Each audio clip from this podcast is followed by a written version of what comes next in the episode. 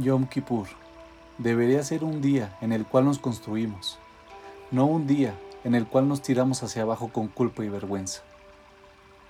Debería ser un día de empoderamiento, no uno en el cual nos sentimos tontos por todos los errores cometidos.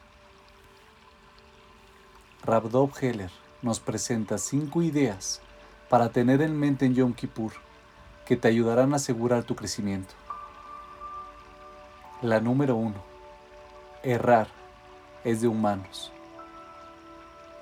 En realidad, la lista de transgresiones debería ser llamada lista de errores. Pecado en hebreo se dice het, que significa errarle al objetivo o cometer un error.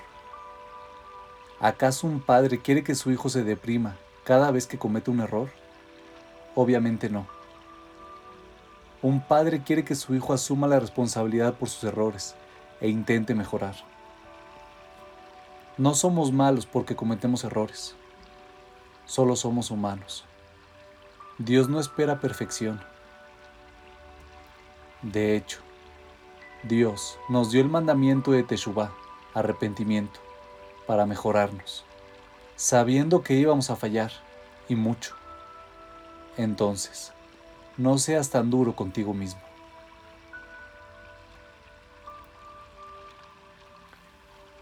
El número 2. Vive la emoción de ser tu propio amo.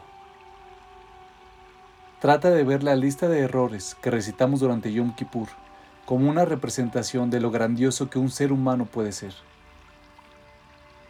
Detrás de cada error hay un ideal de autoperfeccionamiento. Imagina cómo mejoraría tu calidad de vida si dominaras al menos uno de esos errores. Por ejemplo, uno de los errores de la lista es hablar chismes. Imagina alcanzar un dominio total, que nunca volvieras a hablar negativamente sobre otras personas. Piensa en la cantidad de bien que traerías al mundo y en cuánta energía negativa sería erradicada. Ahora imagina tener un dominio absoluto sobre todos esos errores. ¿Eres capaz de dimensionar lo grandioso que puede llegar a ser un ser humano?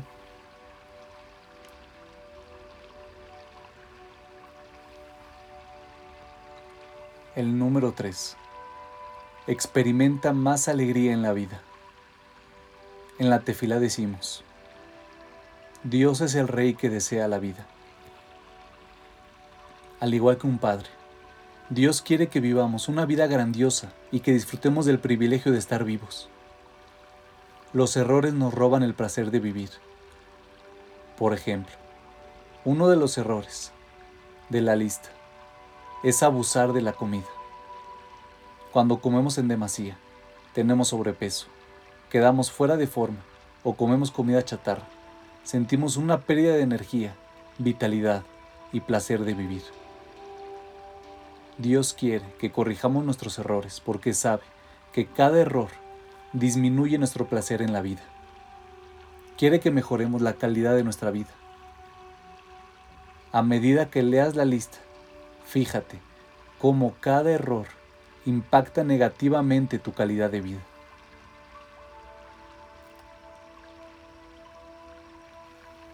El número 4. Vive el placer del autodescubrimiento. Identifica el punto de la lista con el que más luchas, un error que cometes una y otra vez. En lugar de tirarte hacia abajo por él, trata de aumentar tu curiosidad sobre el mismo. ¿Por qué este punto te resulta particularmente difícil? Explora la historia de esta lucha. ¿Cuándo comenzó? ¿Cuál es tu primer recuerdo de ti luchando con esto? ¿Te ayudó el recuerdo a entender un poco más el significado de este error? ¿Qué beneficio crees equivocadamente que recibirás al realizar esta transgresión? No pierdas la esperanza. Dios le da a cada uno su conjunto único de batallas por más abrumadoras y atemorizantes que parezcan. Es importante aceptarlas y no huir de ellas. Ten en mente que nuestra lucha más grande es generalmente nuestra mayor oportunidad para la transformación personal.